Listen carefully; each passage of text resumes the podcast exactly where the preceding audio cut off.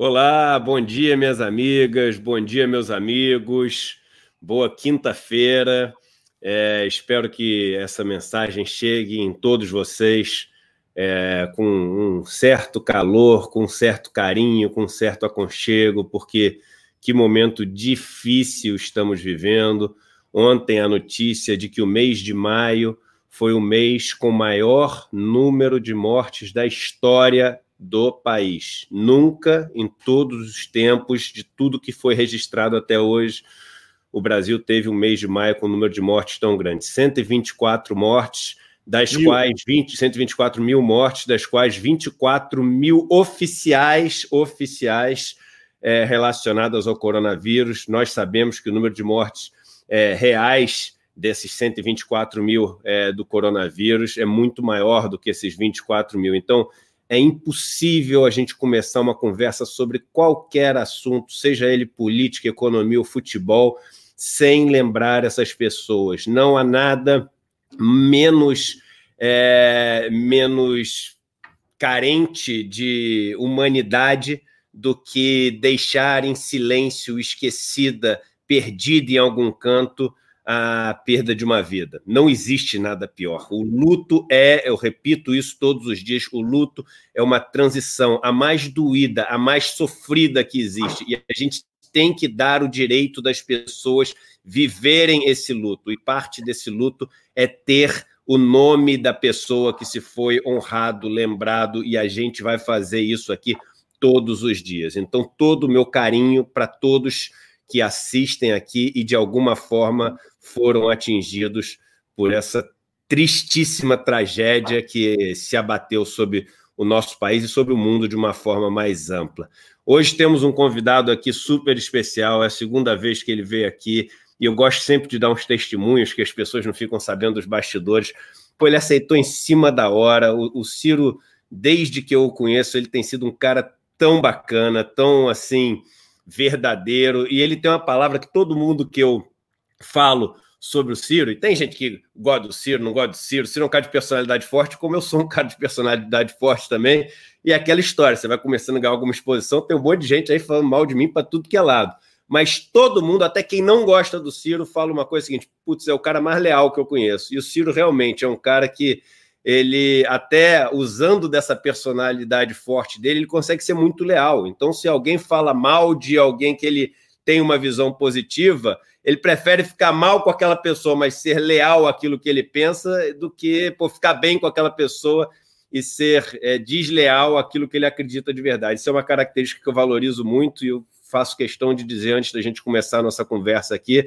Ciro, bem-vindo aqui mais uma vez à nossa conversa. Muito obrigado por aceitar é, assim imediatamente. E bom dia, sua saudação inicial aí para a turma que está se assistindo. Já é muita gente, já temos mais de 5 mil pessoas assistindo aí com três minutos de conversa. Bom dia, Eduardo. Somos 70%, a caminho de 90%, Moreira. Ah, eu que agradeço, irmão. É um privilégio conversar. Sabe, o Brasil tem muitos problemas, muitas tragédias. A, a, a, a nossa tragédia que pesa sobre as costas do povo brasileiro e eu vi esse seu pequeno editorial de abertura, também é o meu sentimento.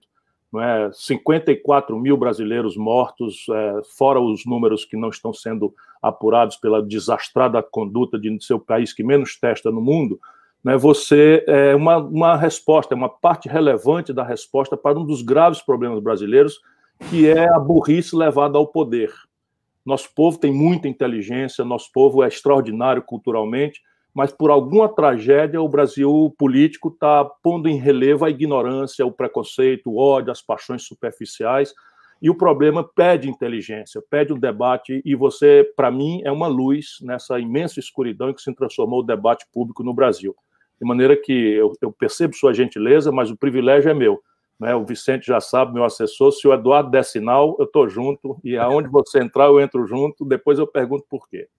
Aliás, deixar um abraço pro Vicente, né? Um cara tão bacana, cara, e que acabou se tornando um amigo, o assessor do Ciro, um cara especial mesmo. E para a mãe do Vicente, que me mandou Isso. uma carta tão bonita outro dia. Ela é um fiquei... doce, ela é uma coisa extraordinária. Eu fiquei encantado. Ciro, é o seguinte: temos 6.133 pessoas nos assistindo. Eu queria pedir para todo mundo que está assistindo exatamente cinco minutos, é o momento que eu faço isso todo mundo que está no YouTube, dá um like, porque é esse like do YouTube que chama a atenção de todas as pessoas para poder assistir esse nosso encontro e para todo mundo que está no Facebook, já temos também quase duas mil pessoas no Facebook que tem um compartilhamento. É só isso que eu peço no começo. A gente tem uma comunidade, Ciro, e talvez no mundo seja o único canal de YouTube que fala de economia e política com 400 mil pessoas que não tem propaganda, não tem monetização, não tem nada. Ou seja, a gente pode falar o que a gente quiser, que a gente não deve satisfação a ninguém. Ninguém vai ameaçar dizendo que vai tirar o patrocínio,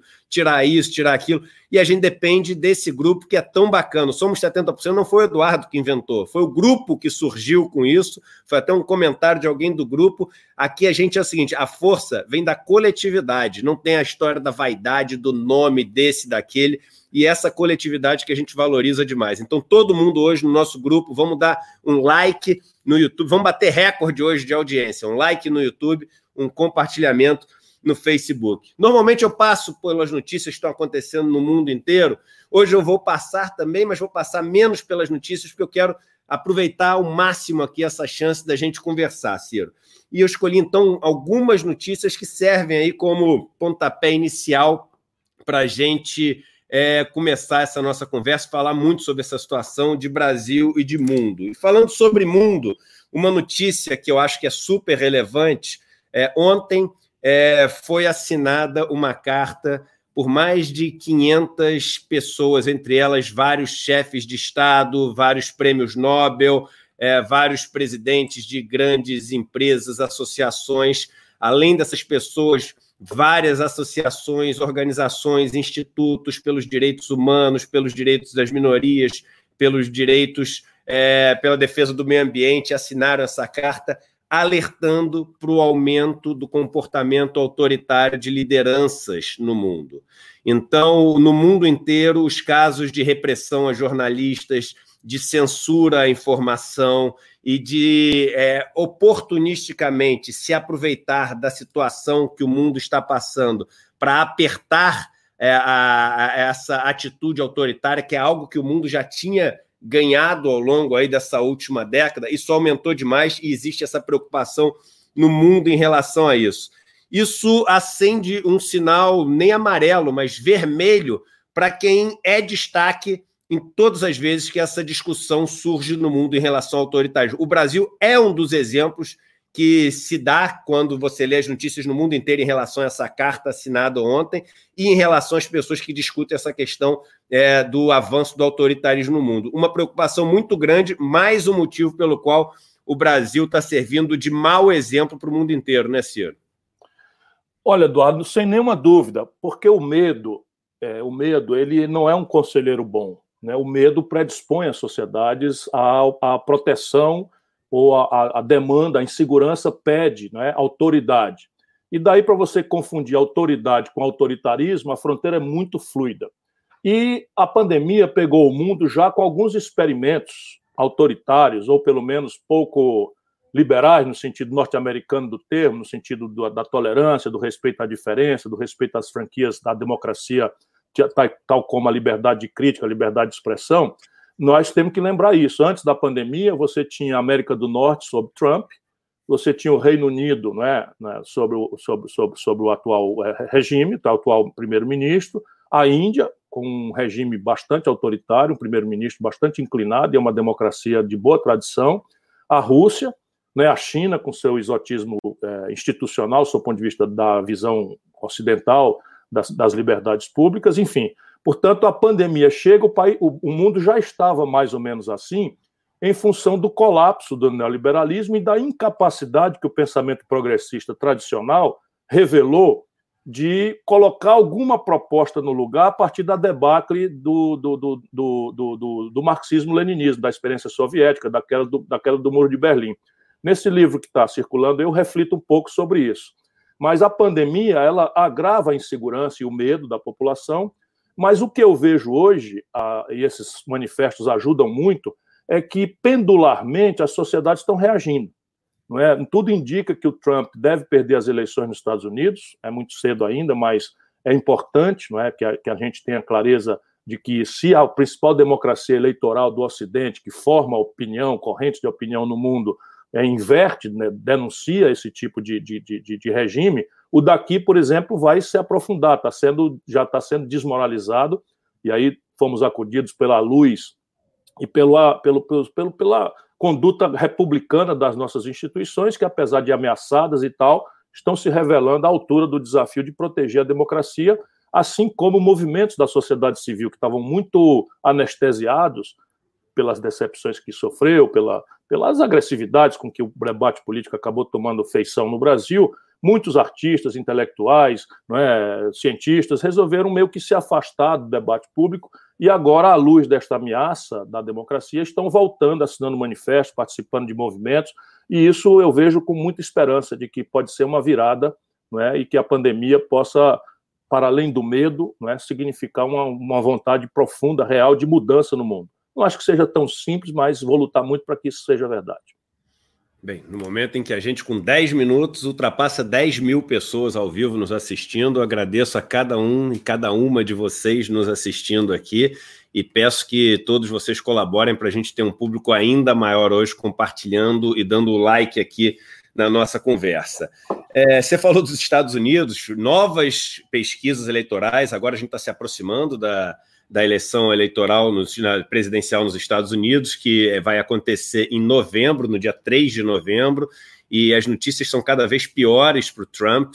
É, uma das principais notícias é a de que todos os modelos matemáticos mostram que a gente deveria estar entrando numa estabilização da curva americana agora e ela voltaria a subir em agosto, e aí, ou seja, você teria o pico em outubro, a eleição é 3 de novembro. Só que nem essa estabilização está acontecendo, 26 dos estados americanos estão tendo um aumento dramático é, do número de infectados, eles estão tendo que colocar, e essa está sendo a discussão, uma quarentena entre os estados. Então, Nova York, New Jersey e Connecticut já estão falando sobre uma quarentena de 14 dias para quem vier de estados que estão muito infectados.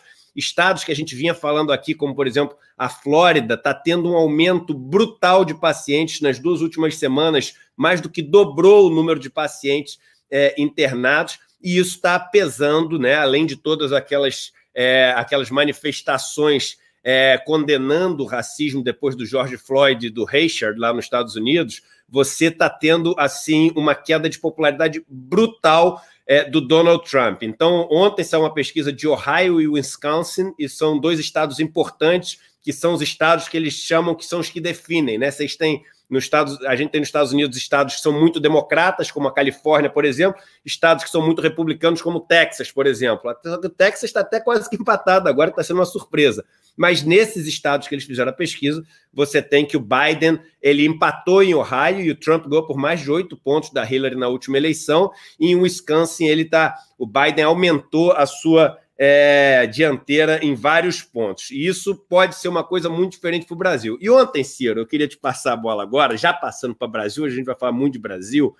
Ontem o título foi o seguinte: o começo do fim de Jair Bolsonaro, porque começou o final do governo Jair Bolsonaro. E o motivo pelo qual eu estou muito convicto dessa tese de que começamos o fim do governo Jair Bolsonaro é que Bolsonaro está perdendo o apoio do grupo que é o grupo que ainda o mantém no poder, que é essa elite muito financeira por conta do, do a, apoio que o Guedes tem dessa turma, mas também donos de algumas empresas, é, donos do poder econômico do Brasil, que se veem representados sem intermediários. Aquela história, ah, a gente odeia político, vamos ter um governo sem político. Aí você põe dono dos bancos, você põe dono das empresas, é, então, dono da Localiza, o cara que era sócio do, do banco lá, que é o Guedes, os, os caras que eram sócios das mesas de operação no presidente do Banco Central, não, sei o não tem mais intermediário. Então, é a turma usando o Estado ali para fazer é, aquilo que acredita e aquilo que se beneficia. E aí eu tenho outra coisa que eu falo, que é o seguinte, o político, ele continua político. Esse cara, ele vai... As pessoas falam, ah, porque ele veio do, do, do, da iniciativa privada. O problema não é que ele veio, o problema é que ele volta para a iniciativa privada. Então, ele enquanto é muito pior a volta do que a vinda, né? Porque ele está ali devendo e fazendo e contabilizando favores numa conta de créditos e débitos, que é o que garante a, situação que ele vai voltar. Então isso é muito pior. Mas o ponto é o seguinte: ontem foi emitida uma carta de 29 fundos de investimento é, globais, e são fundos que juntos administram 17 trilhões de dólares. A gente está falando de 10 vezes o PIB brasileiro. Então, esses fundos falaram o seguinte: olha, se Bolsonaro não mudar a forma como ele é, trata o meio ambiente, as minorias, as nações é, tradicionais, originárias do Brasil, o, enfim, a desigualdade e a forma como ele trata a censura, o autoritarismo, a gente vai tirar o dinheiro do Brasil. A gente está falando de 29 fundos que tem 10 vezes o PIB brasileiro. Além, além dessa questão, você tem que é, o, no, o Bolsonaro ele caiu a popularidade dele nos últimos, nos, nas últimas semanas, aquela popularidade digital. O Bolsonaro é um cara muito em cima dessa questão das redes, das fake news, desse, dessa realidade paralela, né? Do grego paranoia, noia, realidade para paralela que ele cria nas pessoas. Caiu 25% nas últimas semanas a popularidade digital dele. O índice de ótimo e bom dele caiu de 30% para 21%. Então, os críticos ao governo, que são regular, ruim e péssimo, passaram de 70%, que são os 70%, para quase 80%. E as pessoas, que eram aqueles empresários que estavam muito grudados com o Bolsonaro, esses caras eles estão na crise também, estão mandando um monte de gente embora, estão fechando um monte de empresa e está secando é, essa, é, essa torneira. E aí o meu ponto é o seguinte, Ciro: se engana quem acha que com uma base popular de apoio nas, na, na população mais pobre de 20%, qualquer governo no mundo consegue se manter. Não se mantém. Se tiver 20%, se tiver só a população mais pobre com 20%, com 80%, se você não tiver a elite ali de alguma forma te suportando, você não consegue se manter. Então, o meu ponto é o seguinte: eu acho dificilmente Bolsonaro, com um apoio que é um apoio frágil nessa população mais pobre, porque muito em cima desse auxílio emergencial, que ele tenta vender que é dele, etc.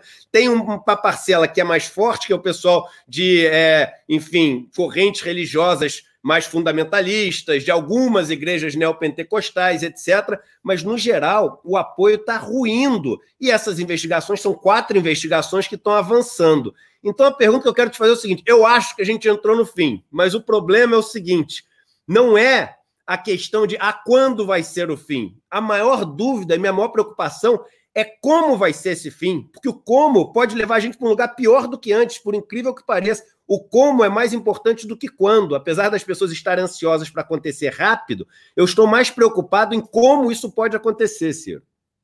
Olha, Eduardo, nós precisamos iluminar quanto possível quem tem a experiência que eu tenho, quem tem a responsabilidade crescente que eu sinto que tenho com o Brasil, com o povo brasileiro, a gente tem que tentar mostrar um pouco a análise, ou seja, separar um pouco os diversos aspectos de uma crise para depois estabelecer urgências e métodos e objetivos. Então, na minha, na minha opinião, e o seu microeditorial de abertura do nosso encontro está corretíssimo, a primeira grande, gravíssima emergência é que o Brasil, tendo 54 mil mortos, as projeções desse caminhar nos levam para 80 a 120 mil mortes. É só entender basicamente. Eu queria te interromper. Dado que saiu hoje, a Universidade de Washington prevê até outubro 166 mil mortes para o Brasil é. hoje. Eu estou acompanhando, não tinha visto a rodada de hoje ainda, mas a rodada, enfim, dessa semana passada era 120 mil mortes. Portanto, entre 54 e 150 mil, para ficar aqui no número, nós temos a condição ainda de salvar 100 mil pessoas. E é preciso, então, que nós, todos os brasileiros, façamos uma imensa corrente de pressão para que o governo Bolsonaro mude de conduta. Ainda é tempo, depois de todos os desastres, né, de salvar 100 mil irmãos e irmãs nossos que vão morrer porque o Brasil não está testando, porque o Brasil não tem os leitos de, de, de retaguarda, nem de UTI, nem respiradores suficientes para os novos picos, e porque o Brasil ainda tem sinais contraditórios em relação à gravíssima questão que é a única saída do isolamento social e das compensações econômicas muito mais urgentes e profundas do que o governo tem conseguido fazer. Devemos especular sobre isso, se for possível, nesse nosso encontro. A segunda grande tarefa é que ninguém está prestando atenção devidamente, e eu, tô, eu comecei a conversa aqui no bastidor com você, dizendo que eu estou completamente chocado com os números da economia brasileira. Ontem saiu a projeção do FMI 9,1% não é? Mas meus, meus, meus assessores estão falando em 11%. E a diferença aqui é que os meus assessores trabalham já com o real e não com as expectativas. Por exemplo, as matrizes que estão rodando estimam que o crédito que o governo anunciou vai chegar para as famílias. E nós estamos sabendo que não está chegando para as empresas. Portanto, as, as, simulações podem nos levar, mas vamos chegar aí a 10% de queda no PIB. Isso é três vezes mais o pior ano da história do Brasil, o que nos aproximará de 20 milhões de pessoas desempregadas. A conta pública, por essa queda depressiva do PIB, vai ter um efeito em que o Instituto Fiscal Independente do Senado fala em 917 bilhões de reais de déficit. Não é? E a, a dívida pública está indo para exceder 100%, e você conhece bem isso. Ela já está encurtando de forma dramática o prazo, virando quase moeda, e o governo já não rola a dívida pela Selic, ou seja, já descolou a, a confiabilidade do título público, o mercado, a grande imprensa censura isso, mas o mercado está exigindo três pontos acima da Selic para renovar o papagaio do Tesouro Nacional. E não se conhece um plano para a gente elogiar, para botar defeito, para fazer uma sugestão, não tem um plano. O Guedes sumiu. Quando a gente ouve o Guedes falar, é para vender patrimônio, ou seja, desmobilizar ativos once and for all, que só tem um, não tem dois, para financiar desequilíbrio corrente o que é um crime, né, que inclusive vai tirar ferramentas de uma virada estratégica que o Brasil precisa imaginar, que é o que eu obsessivamente ando tentando pôr em debate no Brasil, um projeto de país. Então, essa segunda emergência também pede um grito nacional de todos nós, não interessa eh, conservadores, não conservadores, é, se apoiar o golpe, se não apoiar o golpe, é, é preciso celebrar um consenso raso, exigindo do governo um plano, para que a gente possa, volto a dizer, elogiar, criticar, sugerir, não é? sugerir alguma coisa no lugar. E a terceira emergência, eu creio que nós já estamos vencendo.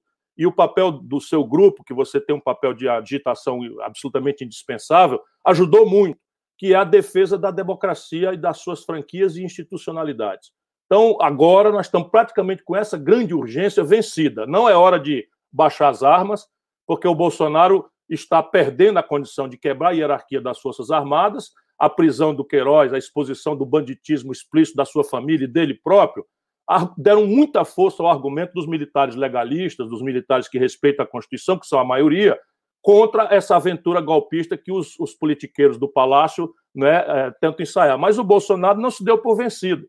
Ele está montando pequenas milícias dentro das PMs, dentro da Polícia Federal, dentro da Polícia Civil, da Controladoria Geral da União, desmoralizando a Procuradoria Geral da República. E se ele encolheu é porque ele é um covarde, um frouxo, e sabe que os quatro inquéritos avançam claramente para pegar de forma no coração ele, a família de bandidos dele, a mulher dele, todo mundo, com a partir da, da, da prisão do Queiroz e dos fios desencapados. Esse UACF, por exemplo, que é falsamente separado da mulher, virou um lobista não é que está ganhando milhões de reais no governo Bolsonaro, de dentro da casa do Bolsonaro. Ou seja, um pilar central da, da, da, da retórica bolsonarista, que era o combate à corrupção do PT, está tá revelando que o Bolsonaro é aquilo que a gente sempre soube, nós que temos mais informação. O Bolsonaro é organicamente um grande corrupto que enganou a população brasileira e nós temos que ir acudindo isso. A, a, passado essas três emergências, Eduardo, e aí que a gente precisa deixar com muita clareza isso posto que nos recomenda unir todo mundo, eu acho que nós não podemos deixar de aprofundar nossas diferenças em duas questões. A primeira, o que, que aconteceu com o povo brasileiro para a gente chegar a esse fundo do poço? Se a gente não avaliar de forma fraterna, respeitosa, humilde, respeitando os irmãos brasileiros que em massa votaram no Bolsonaro, nós não vamos achar o caminho. E não é para punir ninguém, é para nos reconciliar com o povo. Eu tenho lembrado que 68% do povo de São Paulo eu estou arredondando, 70% do Rio, 70% de Minas Gerais, 70% do Sul, 70% do Norte, do Centro-Oeste votaram no Bolsonaro. Não é possível a gente simplificar a compreensão disso chamando o nosso povo de fascista, chamando o nosso povo de gado. Isso não é razoável. Não é? Alguma coisa aconteceu e nós precisamos aprofundar a inteligência sensível. Se não for respeitosa, vai ter que ser na canela. O que, que aconteceu com o povo brasileiro? O que, que o povo brasileiro se predispôs a votar numa figura tão caricata, tão despreparada, tão ligada ao que há de mais podre e atrasado na política, imaginando que ele seria o não, o não, o não sistema, o não político e o combatente maior da corrupção. Isso nós precisamos entender né, o que aconteceu. E a outra grande questão é o que, é que nós pensamos botar no lugar. Porque aí, meu irmão, a diferença é profunda.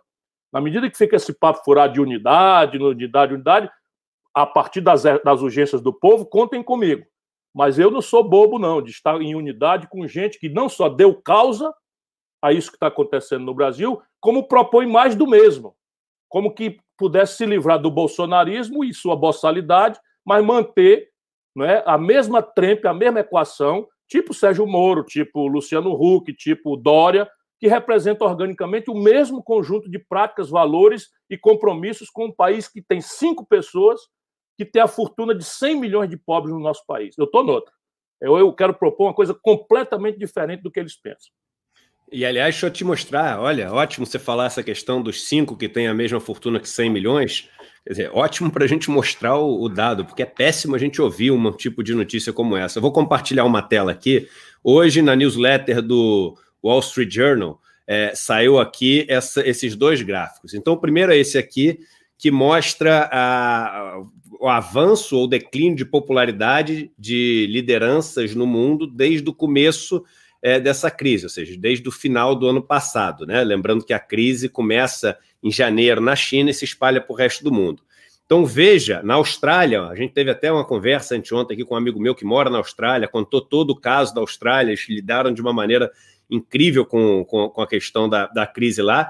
Você tem que o primeiro-ministro subindo 60% de popularidade. No Brasil, nós temos o pior, isso é a notícia de hoje do Wall Street Journal, da newsletter deles, a, a pior, o pior desempenho do mundo, de todos os países estudados. Mas esse gráfico aqui, para mim, é pior, Ciro, que é o seguinte: esse gráfico mostra a desigualdade no país e a mobilidade social. A mobilidade social, eles invertem o índice, ou seja, quanto mais para cima, você tem um menor índice de mobilidade social. Por quê? Para você poder é, fazer essa correlação entre mobilidade social e é, desigualdade. E você veja que existe uma correlação muito clara entre os dois, muito clara entre os dois, e o destaque absoluto aqui do lado direito é o Brasil, ou seja, o país que tem a pior relação de todos os estudados entre desigualdade e mobilidade social. E eu falo muito isso porque as pessoas costumam falar: não, problema não é desigualdade, problema é pobreza. Mas as duas coisas, elas são absolutamente conexas. E por que, que elas são conectadas? Porque quando você pega um país que tem uma desigualdade muito grande, o que as pessoas não entendem é que tem outra coisa que vem junto com a desigualdade de renda, que é a desigualdade de poder, gente. O dinheiro, ele é um instrumento de poder. Aquilo que as pessoas que sempre mandaram no Brasil tentam maximizar não é o quanto eles têm de dinheiro, é o quanto eles têm de poder. Então, eles, é, eles até preferem. É claro que eles não fazem essa decisão, alguém chega e pergunta para eles, mas na prática, eles preferem ter um pouquinho menos de dinheiro, ainda tendo bilhões, bilhões e bilhões, e ter muito mais poder, do que ter um pouquinho mais de dinheiro e ter muito menos poder. Veja o que, que esse poder permite. Quando começou essa crise, o Ciro acompanhou bem, porque eu fiquei, enfim, absolutamente é, aqui desesperado aqui na minha chácara, ligando para todo mundo, falando com senador, deputado, falei com o Ciro. Quando começou a crise, eu falei, gente, o seguinte, os bancos estão passando dificuldade. A gente tem uma chance que vai ser uma só nessa geração de fazer o contrário do que os bancos fazem com a gente. Os bancos, o sistema financeiro, põe a gente como refém o tempo inteiro.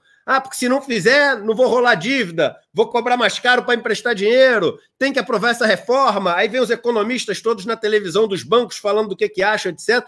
E a gente, enfim, não tem opção num país onde se estrangulou a capacidade de investir do Estado com aquela emenda constitucional 95, cai tudo na mão da iniciativa privada, a iniciativa privada é absolutamente é, entrelaçada com esse sistema financeiro, e o sistema financeiro põe a gente de joelhos, é, chantageando o tempo inteiro para passar o que ele precisa. No momento que a gente tem a bola do nosso lado, podendo falar assim: ah, vocês precisam de ajuda, a gente vai dar ajuda, então, mas, mas as regras são essas. Não! O governo, na primeira semana, abriu o cofre em um trilhão de reais. É claro que esse um trilhão não deu um trilhão, tem dinheiro que liberou do compulsório, tem dinheiro que deu sim, no caso de comprar os títulos que tinham um valor menor do que eles podem pagar. Mas um trilhão de reais em uma semana. E aí o seguinte, começaram a sair o resultado dos bancos. E eu falei isso, Ciro vai se lembrar. Eu falei, vai vir, não tem crise sistêmica, gente. Vai vir resultado dos bancos, lucro recorde de novo. E veio. Santander, 10% acima do ano passado, 3 bilhões e pouco. Bradesco, com provisão, provisão não é prejuízo, com provisão de 3 bilhões, sobrou um lucro de quase 4. Ou seja, quase 7 bilhões de lucro. E aí? E agora? E o dinheiro para as pequenas empresas? As microempresas, 600 mil microempresas fecharam. O dinheiro está represado, esse um trilhão. E o que mais me assusta é o seguinte: a Jandira, nossa amiga, nossa amiga em comum, Jandira aprovou, é, foi uma das criadoras e aprovou junto com a minoria, com a oposição, e, é, enfim, no final, com, com o resto do, do parlamento, aprovou a lei Aldir Blanc para a cultura. 3 bilhões. Chuva de crítica. Onde é que foi o dinheiro? Está usando bem? É eficiente? Tem certeza? Olha só, tem roubalheira. Um trilhão, ninguém pergunta. Você já ouviu alguém perguntar? Vem cá, o que, que os bancos fizeram com esse dinheiro que não chega? O que, que os bancos fizeram eu com esse sei, dinheiro? Que... Eu sei. Eu sei. Mas ninguém pergunta na mídia, você viu? Ninguém ah, faz esse questionamento, não faz para os é. 3 bilhões. Então, esse enfrentamento, esse enfrentamento do sistema financeiro é tão importante. Eu, para não falar muito, passar para você, aí na volta eu falo um pouco sobre a questão do endividamento, que você falou que é importantíssimo a gente falar, e sobre projeto de país, porque, gente, o Estado, por que, que ele é indutor? Porque, como, e o Ciro fala muito disso, quando o Estado tem credibilidade, esse governo não tem credibilidade nenhuma, porque Paulo Guedes não tem credibilidade, e não, ninguém ali do governo, enfim, conversa antes de falar, basta ver que tem um, um astronauta e um, um, cara que acha que a Terra é plana, então os caras não se falam, porque senão um ia ter certeza de que a Terra não era plana. Mas eles chegam, Ciro, e falam, ah, apresenta plano pró-Brasil. Aí tem é, uma capa de umas crianças suecas, sete páginas, com um gráfico com uma curva para cima. Ó, vamos crescer. Quem acredita nisso? Ninguém acredita. Agora, se você tem um projeto que é crível, o que, que acontece? O governo não precisa fazer todo o investimento. O governo chega e fala assim: olha, eu vou investir, sei lá, 100 bilhões. Mas se todo mundo acredita que os 100 bilhões vão ser usados para, por exemplo, construir essa estrada, esse hospital, essa escola, o cara que produz cimento, ele vai contratar gente para fazer uma nova fábrica de cimento. O cara que produz é, é, equipamentos eletrônicos, ele vai contratar gente e não vai demitir. E aí, esse cara que foi contratado da empresa de, de eletrônicos, ele vai manter o filho dele na escola. Ele mantendo o filho dele na escola, o cara que dirige a van vai continuar com o seu emprego. Então, o Estado ele derruba a primeira peça do dominó porque ele tem um projeto que é crível. E esse projeto é uma âncora, é um norte, é uma bússola para todo o resto se mover junto. Agora, se você não tem essa primeira peça do dominó caindo e você depende da iniciativa privada, ela, ela não vai fazer, porque ela já está bem, ela tem o que comer, ela tem o poder, e a desigualdade, por incrível que pareça, lhe é útil. É, é, ela só vai se mexer, e assim, um pouco, quando ela sentir que a gente está no colapso, para domesticar a população mais pobre e não deixar que ela enfrente essa situação. Mas eu vejo com muita preocupação essa falta de projeto de poder, que, de, perdão, de projeto econômico que a gente tem hoje no Brasil, que serve a esse projeto de poder dessa turma que tomou o Estado brasileiro, como é, Salim Matar, é, Ventral, Guedes, essa turma toda aí, o cara da Van, o outro da, enfim, dessas empresas todas, que é isso mesmo. Isso é, isso é um projeto de poder que ninguém fala que é projeto de poder, né? Isso é um projeto de poder que esses caras têm. Olha, Eduardo, a, a, a, sua reflexão ela só me permite repetir, não é? Repetir com, com as minhas palavras isso que é um conjunto de verdades. Primeiro, para esse ponto específico que nos conecta com as urgências. Então, qual é a urgência? A urgência é que estão morrendo pessoas e poderão morrer mais 100 mil pessoas se a gente não mudar de rumo. Se a mudança de rumo é um lockdown severo, não é? O efeito econômico disso estaria dado e nós teríamos que acudir pessoas e empresas.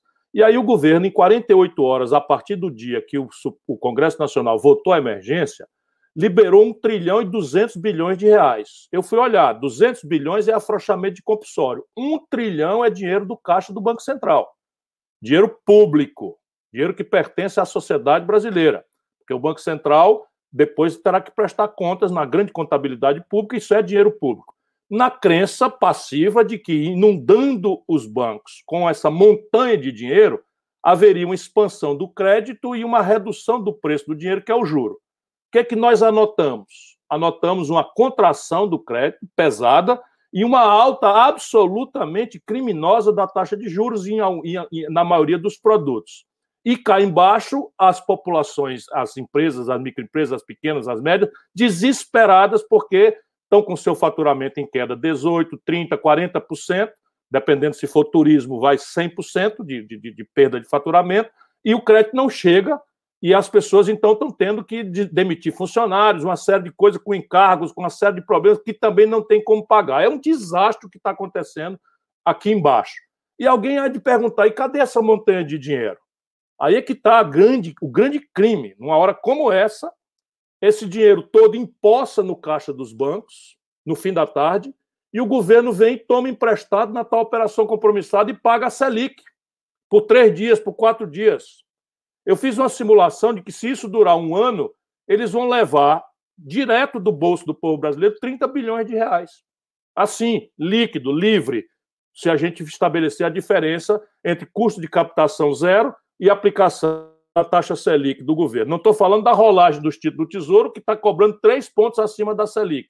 Estou falando da operação compromissada que pega o dinheiro que o próprio governo colocou nos bancos. E ninguém fala nada, a não ser você, eu e tal, mas a grande mídia não, não menciona, porque a população precisa todo dia entender, isso não é nenhuma questão de paranoia, é de que essa montanha de dinheiro não, não fica com os bancos a parte do leão fica com os bancos, mas a outra parte fica com essa pequena burguesia rentista, que é quem dá as cartas. Controla a grande mídia, controla as grandes verbas publicitárias e, portanto, a população nem sequer o direito de saber disso. E há uma esquizofrenia. Qual é a esquizofrenia? O setor da economia real brasileira intoxicou-se em juro alto. Isto foi uma obra lá do Plano Real que eu ajudei a fazer era uma coisa para valer por três, quatro meses, enquanto o Fernando Henrique tomava posse e consertava estruturalmente as coisas, e o Fernando Henrique gostou da brincadeira e meteu a, a tese da reeleição, e agora a grande estrutura burguesa brasileira, os ricos do Brasil, ou até uma certa classe média alta, se intoxicaram em juro. E para a gente quebrar isso, só o governo realmente fazendo a taxa de juros acontecer na ponta, abaixo da rentabilidade média dos negócios. Isso exige um punhado de providências que começam, obviamente, por agravar a competição. Então, de repente, o mundo inteiro está evoluindo para meios eletrônicos de pagamento, com a desintermediação do sistema financeiro convencional, fintechs, etc., etc., que o Banco Central vigia e não deixa acontecer. Essa semana proibiram a questão de meios de pagamento por WhatsApp, em que enfim, o mundo está fazendo, proibiram aqui. Por quê? Porque tem que obrigar, e isso foi uma obra da esquerda, autorreferida esquerda brasileira. Quando eu era ministro da Fazenda, o Ceará tinha cinco bancos. Hoje, o Brasil inteiro concentrou em 80%, 82% das suas transações financeiras na mão de apenas cinco bancos, dos quais dois são públicos e eles estão já em marcha batida de forma clandestina, fazendo a fusão ou a incorporação, né, porque um muito maior do que o outro, do, do Banco do Brasil ao Bank of America. Ou seja, nós estamos simplesmente matando qualquer alternativa de futuro de, de o Brasil retomar uma estrutura de produção em que reverta a desindustrialização pesada que nós estamos experimentando, com o aplauso das federações de indústria dos grandes estados industriais que estão sendo destruídos. É uma coisa impressionante isso para mim. A Fiesp bate palma, não é? Sendo que em São Paulo, em São Paulo, antes da pandemia, no primeiro ano do governo Bolsonaro, 1.336 indústrias foram fechadas. Mil empregos por mês estavam sendo fechados na indústria paulista antes da, da pandemia. Agora isso dobrou, triplicou, e a Fiesp, governista era, governista continua batendo palma para essas, essas perversões. Então o Brasil tem um problema de dissonância cognitiva na nossa elite, que é um problema gravíssimo. Nós temos que reconstituir toda uma interlocução, inclusive naquilo que se autorreferiu de esquerda, porque boa parte dessa trágica obra foi feita na constância dos governos PSDB e PT. Perfeito, Ciro. E em relação a, esse, a essa questão do financiamento, eu não sei se você chegou a acompanhar, é, no mês passado, né, a gente lançou uma iniciativa que foi o Finapop, né, que é o financiamento popular da agricultura familiar. Foi uma coisa maravilhosa. A gente fez uma primeira operação através de um instrumento de mercado financeiro, fazendo com que uma cooperativa perto de Porto Alegre, é uma cooperativa que é ligada ao MST, recebesse um milhão de reais para terminar uma planta de processamento de é, carne suína. Eles têm lá também arroz orgânico. Eles vão empregar 30 pessoas para um total de 65 e eles fornecem alimento para é, 400 mil pessoas. E veja que legal, eles pegaram dinheiro para seis anos a 5,5% ao ano, abaixo do que pega Ambev, abaixo do que pega tudo isso. Eu, a gente conseguiu montar uma estrutura e algumas instituições financeiras ajudaram nisso, e eu entrei é, assim, conclamando eles a ajudarem para dar a sua contribuição para a gente viver num país melhor. E é, o dinheiro que a gente está aplicando está na mesma taxa que estaria é, se tivesse no banco, no Bradesco, Itaú e Santander. A diferença está fazendo na taxa que ela está chegando. E eu tenho uma boa notícia para as pessoas. Na semana que vem, a gente vai anunciar a próxima operação, que já é uma operação de 5 milhões de reais para quatro cooperativas do Nordeste: é, mel, cacau, leite e eu esqueci qual é a quarta. A gente vai anunciar semana que vem. E aí, daqui a três meses, já fechamos a outra, vai ser 25 milhões para 10 cooperativas. Então, assim, é, você falou uma coisa que é perfeita e é tão simples, gente. A, a, a, economia ela é super simples. E fica no simples que você consegue entender. O Noam Chomsky me ensinou isso. Think like a child. Pense como uma criança. Como uma criança. Se você pegar o dinheiro mais caro do que a taxa de riqueza que você consegue gerar no seu capital, você nunca vai ser dono do capital. Claro. Você nunca vai conseguir ser dono da sua terra, dono da sua máquina. Por quê? É Porque não fecha deixa, deixa eu só nesse ponto, repetindo o que você já falou. Ou seja, se a especulação remunera mais acima do que a economia real, o comércio, a indústria, a agricultura, os serviços, evidentemente que essa economia para. E isso está acontecendo no Brasil há 30 anos. Nossa economia tem uma pujança que o mundo deve admirar e invejar. Na verdade, tem parte disso é oligopólio, etc. Mas é impressionante como é que uma economia consegue sobreviver 30 anos em que a taxa de juros é maior do que o lucro médio dos negócios da economia verdadeira. Isso, não, e, isso tem, tem três efeitos, né? Três, primeiro é o seguinte: é, quem tem dinheiro não investe em produção. É claro, você vai, Porque vai se arriscar tendo retorno maior no, na moleza do, do, do papel, né? Quem não tem capital, mas sabe produzir riqueza, não compra a carta de alforria dele, porque o cara não pode, por exemplo, comprar uma terra e ir trabalhando nessa terra e com o que ele tem de lucro ir pagando a terra. Ele não pode, é o fosso que divide quem tem capital de quem não tem capital. E o Brasil como um todo, como que ele, como se fosse uma grande empresa, eu não gosto de fazer essa comparação, mas só para a gente poder entender essa equação, como que ele consegue gerar de riqueza, que é o PIB, ele consegue gerar numa taxa menor do que o quanto ele paga pela dívida, funciona igualzinho para o país também. Por que, que tem países que têm relação de dívida PIB de 150, 200? Estados Unidos tem uma relação acima de 100% é, de dívida PIB e ninguém fala nada? Porque eles geram riqueza numa taxa maior do que eles pegam o dinheiro emprestado. Então a alavancagem é boa nesses países. Eles podem ter hoje aquilo que eles teriam amanhã sem ter o medo de fazer isso, porque eles Faz sabem que. Anos. Faz 11 anos que essa equação permite que eles trabalhem com juro negativo. 11 anos. É Aliás, é vai, interar, vai interar 12 agora. Né? 12 anos. Deixa eu fazer uma coisa que eu tomei uma bronca aqui do Rafa, que é, ele ajuda aqui na live. Tem 42 minutos, eu sempre peço nos 30 minutos. Gente, estamos com 17 mil pessoas nos assistindo. 17 mil. Vamos bater 20 mil. Para bater 20 mil é, é mole. É só vocês que estão no Facebook aqui compartilharem. Temos quase 5 mil pessoas no Facebook nos assistindo. E no YouTube, que a gente tem aqui quase 13 mil pessoas assistindo. Todo mundo dá um like. E dá para dar agora, é rapidinho, para a gente dar essa bombada no final. Ciro, eu estou vendo um monte de gente perguntando aqui sobre a questão da privatização da água. Antes de te passar a bola, deixa eu fazer um comentário em relação à privatização de uma forma geral. As pessoas têm que entender o seguinte, gente: Estado não gasta. Estado escolhe de quem ele tira dinheiro e para onde vai parar esse dinheiro. E neste para onde vai parar o dinheiro, o que, que ele faz no meio desse processo? Então, ele pode dar ou contratar um serviço, mas do mesmo jeito é o dinheiro que chegou no Estado, chegando na mão de alguém em troca de um serviço, de, de um produto, de construir alguma coisa, ou em troca de nada. Em troca de nada. Por exemplo, quando ele paga os juros da dívida, ele deu ali o dinheiro para pagar os juros da dívida e ninguém teve nada em troca disso. O Bolsa Família, ele deu o dinheiro ali e ninguém teve nada em troca disso. Qual a diferença dos dois? O dinheiro que vai lá para os juros da dívida acaba a maior parte dele em pessoas muito ricas, elas nem gastam esse dinheiro, nem mudam a qualidade de vida delas com isso. No Bolsa Família, as pessoas que ganham esse dinheiro gastam 100% desse dinheiro que volta para a economia e elas mudam a qualidade de vida delas. Além disso, além disso, você pode, em vez de dar o dinheiro, contratar as pessoas para serviços públicos, por exemplo, para ser um defensor público, ou para dar aula como um professor, para ser um enfermeiro, atuar no hospital. E isso é fluxo que passa pelo Estado e chega nas pessoas. Todas as vezes que você privatiza um serviço, as pessoas, alguém tem que pagar pelo serviço. Então, por exemplo, se a água, vamos pegar o exemplo da água para a gente entrar na questão da água. Se, se a água é, ela é um serviço que o Estado oferece, alguém está pagando pelas pessoas que estão trabalhando, cavando, botando os tubos, levando, medindo, etc. Quem está pagando? Todos estão pagando. E como estão pagando? O Estado escolhe. Porque é o Estado que define como vai ser esse todos estão pagando. Então, o Estado pode criar mecanismo para aqueles que têm uma vida muito privilegiada, é, subsidiar aqueles que vivem numa situação muito difícil.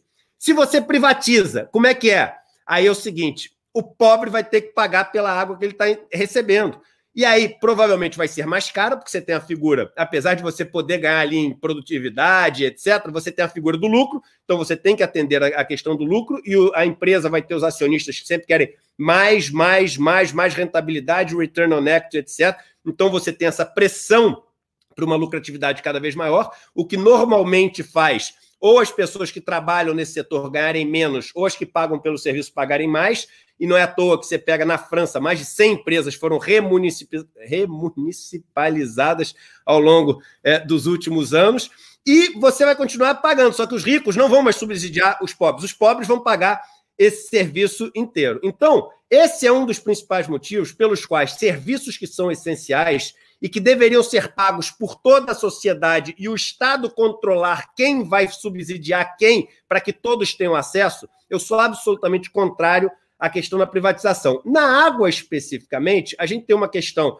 que é o elemento mais vital que existe, somos 70% formados de água, e o Brasil tem esse tesouro porque é o país com maior quantidade de água potável do mundo. Então, isso eu vejo como um perigo muito grande. Então, fiz toda aqui minha colocação sobre a questão da privatização ou estatização da água. Sobre o que foi votado ontem, eu não tenho uma opinião formada ainda, porque eu não estudei o que foi votado ontem. Então, esse é o primeiro ponto que eu queria levantar aqui. Segundo ponto, as pessoas estão falando que o Ciro Gomes votou a favor da privatização. O Ciro Gomes não vota, gente. O Ciro Gomes ele não é deputado, ele não é senador, ele está aqui no nosso debate. Ele já foi tudo isso, já foi prefeito, governador, ministro, deputado, já foi tudo, mas ele não votou. Então, eu só queria deixar isso também muito claro para as pessoas e perguntar a sua opinião sobre as duas coisas que para mim são separadas.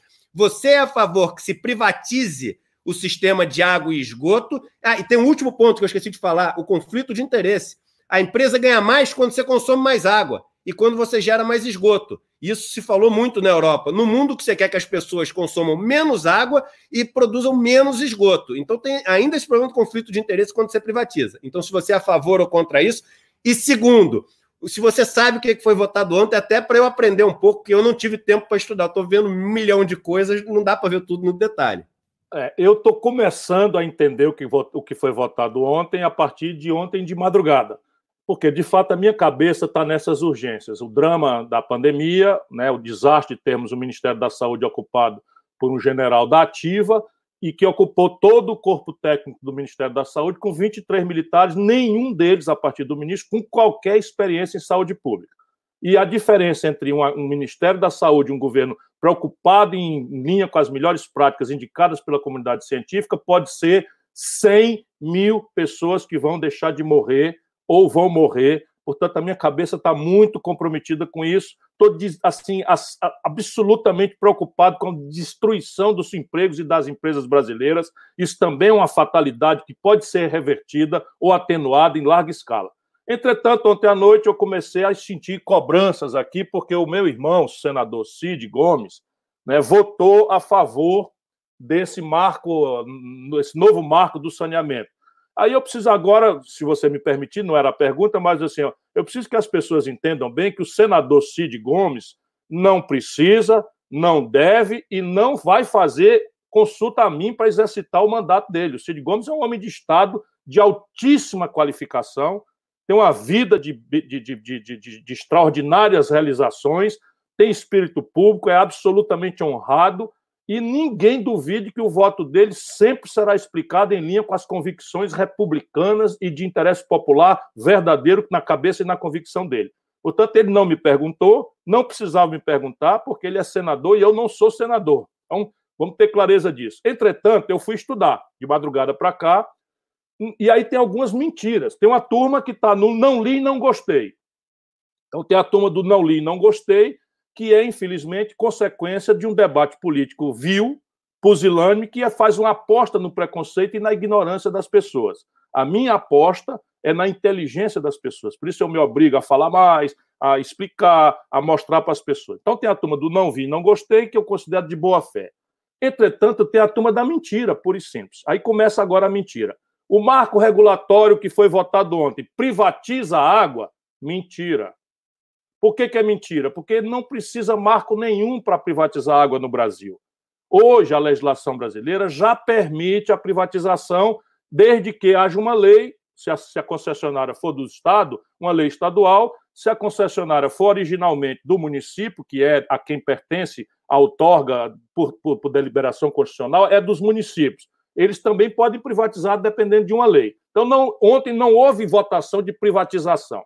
Mas como? Estão dizendo que sim. O que, que aconteceu ali até agora? Estou estudando ainda, tenho vários especialistas me ajudando, que eu costumo dar opinião qualificada, não pela minha inteligência, mas porque consulto quem entende melhor, porque eu não estava dedicado a refletir sobre isso.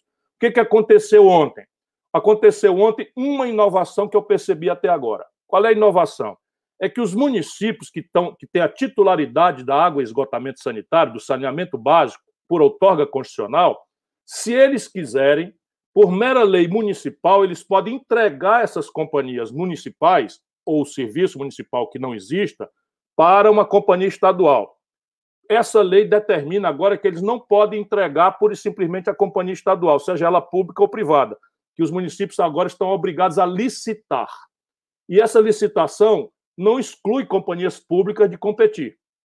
Então, isto não privatiza nem deixa de privatizar, facilita para os municípios, eventualmente isso pode ser um erro, enfim, podemos discutir isso, mas é mentira que essa, esse marco regulatório privatiza a água, privatiza o saneamento básico. Não existe nenhuma inovação nessa direção. A outra inovação que eu considero razoável é que permite que consórcios de municípios se reúnam para fazer uma companhia só. Isso também é uma coisa nova, porque a outorga constitucional é para município pequeno. E o imobilizado de uma estação elevatória, de uma estação de tratamento, é muito caro. Então, a esmagadora maioria dos pequenos municípios brasileiros não tem. E agora essa lei permite, portanto, é uma inovação interessante, não necessariamente privado, público mesmo, a concessão permanece pública e tal. E aí, o que que vamos agora no exame? Eu fui governador do Ceará, a minha opinião agora sobre privatização. Eu governei o Ceará. A minha companhia de estado, de, do estado do Ceará é pública. E eu fiz a maior obra de saneamento básico do Brasil. Eu peguei Fortaleza, que é a quinta cidade brasileira, com 13% dos domicílios, e deixei com 67% dos domicílios com saneamento básico, água e esgotamento sanitário. Portanto, e tudo público, com investimento público, nunca privatizamos, nem sequer, porque é uma companhia lucrativa, mas nós usamos esse lucro para fazer subsídio cruzado, cobrar tarifa social em alguns lugares e, e, e, e, financiar, sem aumento de tarifa, os municípios deficitários. Segue sendo assim. O CID governou o Ceará por dois mandatos nunca privatizou nada e me bate o recorde de saneamento básico feito com dinheiro público, garantindo, porque Fortaleza cresceu muito, ninguém fez tanto quanto nós fizemos. Eu fiz o saneamento de Juazeiro do Norte, o Cid fez o saneamento de Sobral, tudo com, a, com o órgão, o Cid foi prefeito de Sobral, o serviço lá é público municipal. Não tem negócio de economia mista, inclusive, é uma autarquia 100% pública. Portanto, o Cid nunca foi a favor, e na declaração de voto dele, ele diz que é a favor da manutenção pública do serviço de saneamento básico. E não é por preconceito, é por algumas questões que você acabou de destacar, que eu vou repetir. O saneamento básico é um, é um valor que só vale se tiver para todos. Mas não é só porque é justo que tenha para todos, é que o vibrião da cólera não, não conhece, não é? Não, vamos pegar o Rio de Janeiro. Você tem uma rua que separa Rocinha de São Conrado. São Conrado é o condomínio, é, é o bairro mais rico do Rio de Janeiro, um dos mais ricos, onde mora a grande burguesia brasileira do, do Rio de Janeiro, e do outro lado está a Rocinha. Se eu faço saneamento básico na, em São Corrado e não faço na Rocinha, o vibrião da cólera vai atravessar a rua por baixo ou por cima e vai contaminar São Conrado. Então é uma grande bobagem imaginar. Segundo, privatizar. Aí depende da molecagem que está em vigor ou não no Brasil. Por quê? Se a gente privatizar com as concessionárias privadas remunerando o imobilizado e assumindo o compromisso com a universalização e com uma tarifa social né, com subsídio cruzado para o pobre, como hoje as companhias públicas faz, a SEDAI faz, a Copasa em Minas Gerais faz, a CAGES do Ceará faz, eu não vejo problema. Só que isso é mentira, não vai acontecer. Nenhuma empresa privada vai remunerar o imobilizado de. Imagina, o Rio de Janeiro era a capital. Se você anda no Rio de Janeiro, ali no Jardim Botânico, onde eu morei, as tampas de esgoto, ali embaixo, quem for observar agora, vê lá governo federal porque o saneamento básico foi feito ali no começo, ainda com Dom João VI começou. Você imagina se alguma companhia privada vai indenizar esse imobilizado centenário, não é? E, e, e aí eles querem é, é, o mobilizado de graça e ficar pela manutenção. E a manutenção vai dar um problema, como você já falou, de duas naturezas. Primeiro, nós precisamos dramaticamente economizar água e diminuir a emissão de poluentes a companhia privada vai querer vender mais água e que mais esgoto seja produzido para que ela fature, porque essa é a lógica do seu faturamento. E a segunda grande questão é que, na hora de fazer o subsídio cruzado, ela não vai fazer manutenção das áreas pobres. Gradualmente, as áreas pobres vão decair e esgoto é o seguinte: ou faz manutenção todo dia, toda hora, ou simplesmente ele deixa de existir em poucos meses. Isso, aqui, quem já fez muito saneamento básico, porque tem infiltração, tem não sei o quê, as pessoas botam, ligam água de, de, de, de, de esgoto na galeria pluvial. É, é um inferno. Se você não tiver o setor público ali preocupado com outra coisa que não seja lucro, isso vira uma tragédia muito grande. Aí vai privatizar o aquífero Guarani, não tem nada no, na, na, na, norma que permita isso, nada, zero. Eu vou ler de novo, são 26 artigos, mas não tem nada, nada. Privatizar as águas da Amazônia, pica, não tem nada, pura mentira né? e infelizmente feita por gente que privatizou o Estado, que entregou a Caixa Econômica para o Gedel, entregou Furnas para o Eduardo Cunha, entregou o Porto de Santos para o Michel Temer. Esses bandidos que desmoralizaram as estatais brasileiras na roubalheira é que estão espalhando esse terror aí, desqualificando gente que é séria. Volto a dizer, o Cid governou o Ceará por dois mandatos, aliados nossos governam o Ceará por mais dois mandatos, eu governei lá atrás e nunca privatizamos um nada, de coisa nenhuma, nenhuma companhia, quanto menos de esgoto. Portanto, é completamente mentirosa essa, essa, esse terror. E esse tema que você falou é um tema que, quando eu estudei a questão é, na Europa e do porquê da remunicipalização, é, ele é recorrente, né? Ou seja, você não tem a manutenção, porque a manutenção é muito cara, e as pessoas, quando elas não podem pagar, em tese, em tese, a empresa não poderia cortar água, porque é algo fundamental para elas. Mas elas cortam mesmo assim, desafiam. Essa lei, essa na Europa, imagina no Brasil, né? Essa lei traz isso, a, a proibição de cortar o serviço. Mas elas cortam. É, é isso. Na Europa, corta. Na, na, França, na Alemanha, no, no, Brasil, não vai cortar. Olha, eu né? me lembro, eu fiz o saneamento básico de Juazeiro do Norte, que é a segunda cidade depois de Fortaleza, no Ceará. E quando acabamos, como eu, depois eu aprendi que a gente tinha que ter feito um grande debate, uma grande discussão. Então, Juazeiro é uma cidade extraordinária, uma cidade que tem um fluxo de pessoas para visitar, fazer a romaria do Padre Cícero, etc. Uma cidade extraordinária, uma cidade muito interessante, rica e tal. Mas como a gente fez de cima para baixo, sem discutir, sem amadurecer com a população, eu imaginava, pronto o sistema de saneamento, aquela água podre que corre nas ruas de Juazeiro vai sumir. Que nada as pessoas simplesmente não conectavam o esgoto porque não queriam pagar a taxa. E, e aí eu queria fazer antes um comentário, antes de passar para o próximo tema, que eu assisti ontem, e é raro assistir, né? Mas como a gente está em confinamento, a gente tem que fazer aquele negócio que é o voto da maioria aqui em casa. Então o pessoal gosta de assistir de vez em quando o Jornal Nacional, e eu estou na casa aqui, eu acabo assistindo. E ontem eu vi a cobertura, assim, me perdoe, mas ridícula, porque você tem que botar, alguém botou o seguinte, foi uma propaganda de por que, que nós temos que privatizar o sistema de águas e esgoto no Brasil durante quase 10 minutos. Você quer fazer propaganda? Faz, mas pô, dá espaço para alguém que é crítico, né? Só para o cara poder falar. Eu lembro no debate da Previdência, é, assim, não tinha, não tinha nenhuma pessoa que era crítica à reforma da Previdência, e essa história de que é contra a reforma da Previdência, não, você é crítico. Você acredita, você tem pontos, você quer dar sua opinião, você quer explicar por que você não é. E não é possível, ninguém ouviu. Eu estava, eu tive várias vezes no, no, plenário lá falando, etc. E nenhuma vez, uma vez me chamaram para um debate num dos canais de televisão, um dos menores, mas um desses cinco. E aí, no dia anterior, um vídeo que eu tinha feito viralizou, explicando por que não era para fazer aquela, aquele item lá da reforma, e aí cancelaram a minha sem dizer. Porque Eduardo, então, ontem não tinha ninguém. Eduardo, Eduardo, nas eleições de 2018, eu fui o único candidato dos 13 candidatos que apresentou um projeto de reforma da Previdência que eu considero socialmente justo, em que o peso do, do ajuste seria feito sobre os 2% mais ricos, preservando 80% da população que ganha até R$ 2.500 de salário por mês.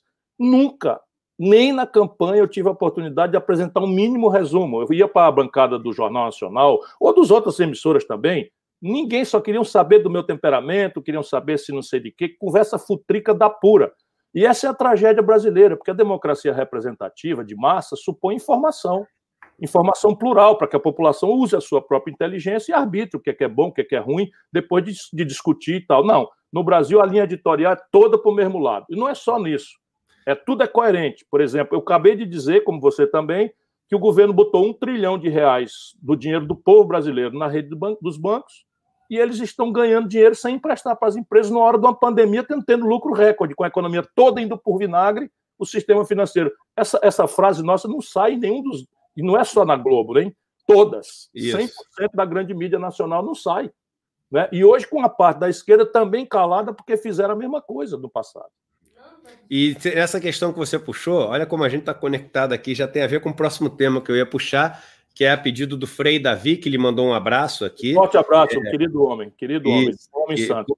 Coordena os esforços lá na Educafro, e a gente está num momento de questionamento muito importante sobre essa questão do racismo. Eu encontrei é... o Frei Davi no meio da rua, ele, ele é uma figura extraordinária, um forte abraço mesmo, muito afetuoso. Ele é, e a gente agora tem... A gente agora tem um programa, Ciro, toda segunda, eu, Frei Davi, Pastor Henrique, cada segunda-feira, 8 horas da noite, a gente convida alguém de uma religião diferente para a gente falar bom. sobre espiritualidade na ação. Então, essa semana bom, agora foi uma Yalorixá, a Luciana Doiá, né, uma mãe de santo. Na semana anterior, uma monja budista. Na semana anterior, um, um instrutor de yoga. É, então, assim, a gente sempre Muito trazendo. Isso é outra coisa que a gente precisa ajudar o nosso povo a entender. Adorar a Deus significa tolerar a forma com que os outros adoram a Deus ou não conseguem sequer adorar a Deus. A tolerância, o respeito à diferença. Isso é muito importante. Isso. E uma coisa que o Frei Davi me pediu para ele perguntar, nesse momento que a gente está dessa discussão, e eu assumo aqui essa minha condição de quem foi criado nesse ambiente absolutamente racista, e eu tenho certeza que é, correm nas minhas veias é, coisas que são dificílimas de tirar em relação a esse racismo, que quem nasce nessa bolha privilegiada no Brasil é, tem quase que carimbada na alma, mas que a gente tem que lutar, nem que seja até o último dia da vida, para tentar é, combater esse racismo com o qual a gente é criado, né? E o primeiro passo é identificar e assumir essa condição. Mas quando eu fui para Brasília participar dessas discussões que eu falei, eu fiquei surpreso ao, ao ver nas fileiras ali. É, eu via dois negros, negra, uma negra, e 50 brancos, sendo que dos 50 brancos, 40 homens e dos 40 brancos, homens, é, 38 ricos, né? E a gente tem agora um governo formado por homens brancos ricos. E o Brasil é, na sua maioria, formado por mulheres, negros e pobres. E, e a pergunta é o seguinte: como, como a gente conseguir criar no Brasil uma democracia representativa. E o Frei Davi me pergunta o seguinte: quais são suas ideias e o que, que você já fez quando teve a oportunidade para ter mais pessoas negras ocupando cargos importantes executivos, cargos para poder pensar as soluções, né? Porque realmente é uma preocupação muito grande. Quem acompanha aqui minhas lives, eu tenho chamado várias lideranças para a gente poder discutir e até para eu poder aprender, que é algo que eu resolvi na minha vida. Eu não quero aprender sobre é, os pobres. Eu não quero aprender sobre os negros. Eu quero aprender com os negros. Eu quero aprender com os pobres. Eu quero é, ter, ver, ouvir e prestar atenção no que eles têm para me ensinar. Porque se não houver essa possibilidade e essa é, humildação, como diria o professor Hermógenes do Yoga, ele inventou esse verbo, humildar-se, que é você se colocar abaixo e abrir para aprender com outro, a gente não consegue avançar em nada. Então, qual é a sua posição sobre isso, Ciro? Bom, Frei Davi, primeiro eu quero dizer, em linha com o que o Eduardo já falou, que a gente precisa, no Brasil, ouvir o professor Silvio Almeida. Eu, pelo menos, a primeira vez que tomei notícia dele num debate, eu fiquei absolutamente impressionado, porque é aquelas coisas que mexem com a cabeça da gente. E aí eu vi quanto eu, com as minhas meu, meu, meu esforço de ser equalizante, de ser, vamos dizer, preocupado com, com, com a discriminação, enfim, eu estava longe de, do ponto de fala né, em que ele se coloca. Então, ouvir o professor Silvio Almeida é uma coisa que hoje me interessa. Ler o livro dele, ver as, as palestras, ver os. E não é sobre racismo, que ele tem uma posição bastante, bastante lúcida, genial mesmo, porque é um ângulo que mexe com a cabeça da gente e recusa simplificações grosseiras e imitações é, de uma espécie de, de identitarismo norte-americano que não vale muito para a nossa realidade aqui, embora a questão identitária seja gravissimamente central especialmente nesse ponto de vista étnico, não é, no nosso país. Isso é uma dificuldade que eu tenho, porque uma coisa é você ter identidade, isso é o Silvio Almeida que nos ensina. Outra coisa é o identitarismo, porque a identidade estabelece um ponto de partida para você almejar e construir a igualdade. O identitarismo aposta na diferença e qualifica essa diferença, querendo que ela seja para sempre por conta da, da, da, da, segregação, que nos Estados Unidos tem um sentido dada a história deles. Eles foram à guerra civil em função da resistência do Sul é, é, escravista contra o Norte industrial, que dispensava a mão de obra escrava. O Brasil, o oposto. O Brasil dispensou-se de um conflito, os portugueses pasteurizaram a identidade é, do, dos negros entre nós, da população preta entre nós, porque né, o Brasil foi o país que mais renitentemente perseverou na, na, na, na escravidão, né, por 388 anos, nós contamos do ano 1500 para o dia que nós fizemos a abolição da escravidão. E cuidamos de, de, de, de, criar uma, toda uma retórica, uma mistificação de democracia racial, que, na verdade, pasteurizou e retardou por muitos anos, para não dizer século, a própria compreensão da identidade não é, do negro e das suas especificações na vida real. E isso é o que mais me preocupa como ponto de vista de um homem de Estado.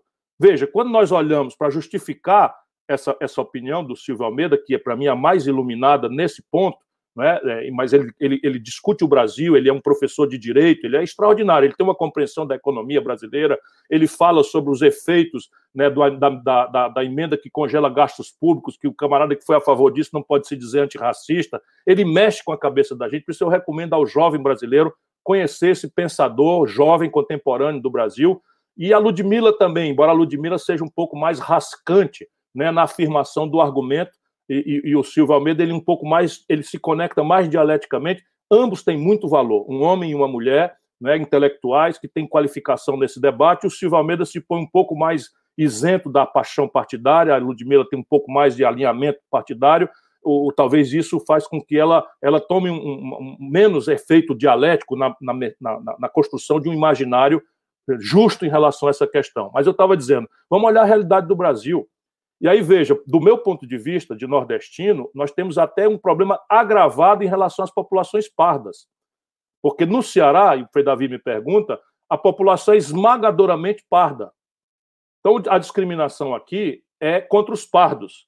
E isso tem uma explicação histórica, que como o Ceará é no semiárido, a mão de obra escrava foi muito pouco utilizada. A mão de obra que se utilizava no ciclo do gado retardatário que nos colonizou era indígena embora nós sejamos a sede, e talvez por isso também, da primeira luz, nós nos chamamos Terra da Luz, que fez a abolição da escravidão no Brasil. O Ceará fez antes, eu fiz um centro cultural majestoso, grande, deu o nome de Dragão do Mar, as pessoas pensam que alguma, alguma coisa, é o apelido de um, de, um, de um jangadeiro. O Ceará não tinha porto, fortaleza, então os navios negreiros fundeavam longe e as mercadorias, aspas, e os escravos eram trazidos pelos jangadeiros. E ele liderou um boicote aqui, e o Ceará, antes do Brasil, aboliu a escravidão. Então, nós somos sede da universidade, né, da Unilab, que é a Universidade de Língua Portuguesa, que, que dá preferência à qualificação de pessoas egressas de todas as nações é, de língua portuguesa, muitas da África, naturalmente, e o Brasil fica aqui em Redenção, que também se chama Redenção porque foi ali que começa a, a abolição da escravidão por primeiro no Brasil. Mas, assim, não há, é, é, senão a evidência de que a população, por exemplo, é, carcerária do Brasil, quase 800 mil pessoas, 70% são negros, jovens e pardos. Se você olhar a estatística de mortes violentas pela polícia ou mortes violentas pura e simples, 76% negros, pardos. Se você olhar o salário que se paga para um homem negro ou para um, para um homem pardo pela mesma jornada de trabalho, a mesma carga de serviço, a mesma jornada, eles ganham 70%, 80% do salário que um branco ganha.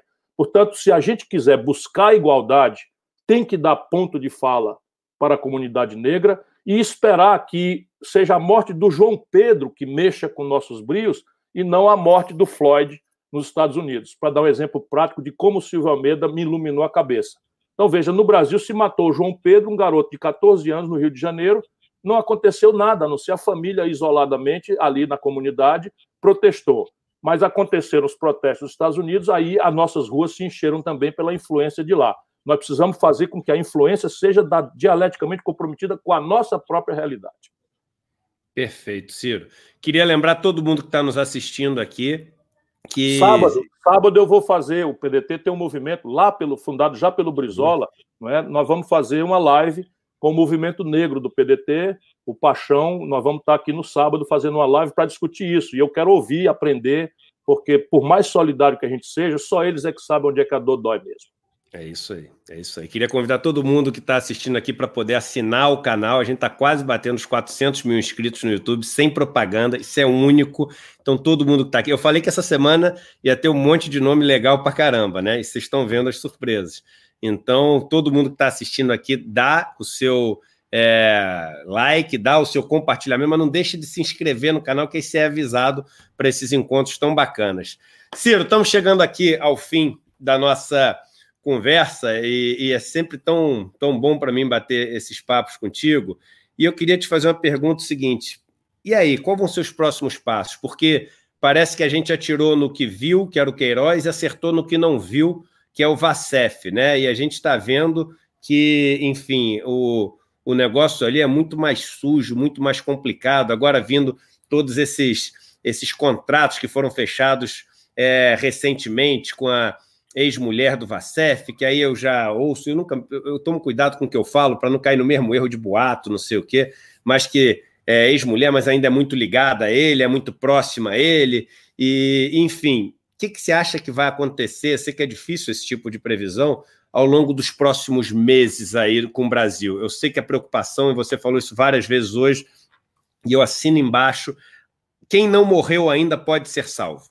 100% das pessoas que não morreram ainda podem ser salvas. E vou e dar só mais grave, uma notícia. mais grave, 100% das pessoas que acham que podem não morrer, podem morrer. Isso, é, era, era essa, você vê como a gente está conectado. Essa era a segunda coisa que eu ia falar. Eu ia falar assim, e, a, e mais grave, essa pessoa pode ser você, que está pensando no outro, né? É igual acidente de motocicleta. Todas as pessoas que eu conheço que tem moto, eu falo, é perigoso, ele fala, não, é, mas é só tomar cuidado. Ninguém acha que vai acontecer com ele o acidente de motocicleta. Né?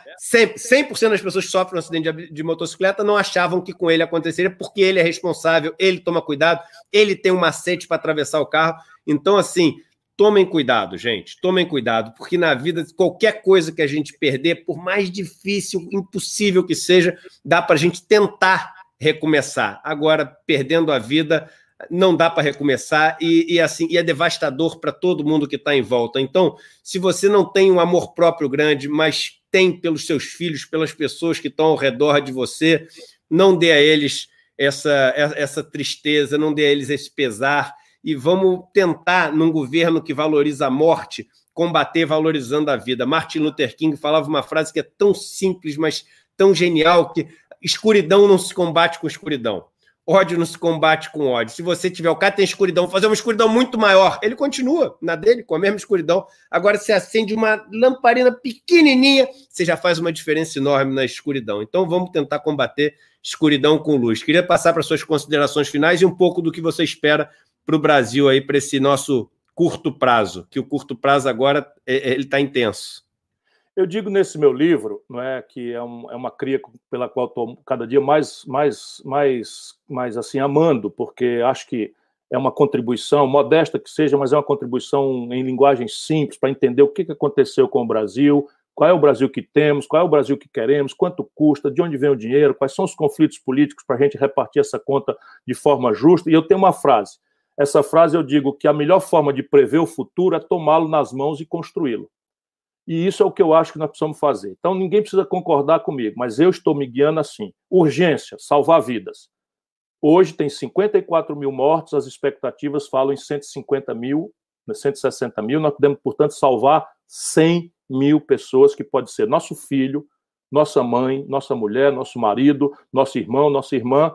E não é por egoísmo, nós precisamos salvar vidas. Eu imagino um país perder 150 mil pessoas numa pandemia que pode ser evitada. E como é que pode ser evitada? A China morreu menos gente do que o Ceará. Tem 1 bilhão e 200 milhões de habitantes.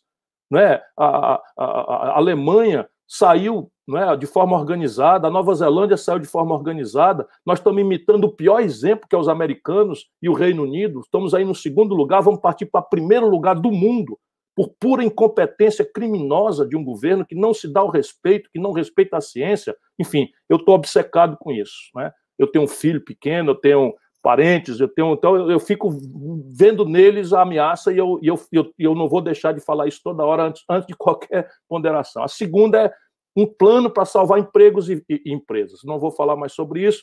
Salvar as liberdades da democracia, enfim. Porém, na minha opinião, Eduardo, nós só temos uma saída concreta, dado que há todas as nossas pressões têm que ser feitas, mas elas vão, vão encontrar um genocida, uma pessoa sem empatia, um incompetente, né? cercado de, de boçais que, que traem a pátria, que traem a farda, que traem o juramento, que traem a Constituição, né? e que estão aí nessa, nessa, nessa visão lunática de um golpe.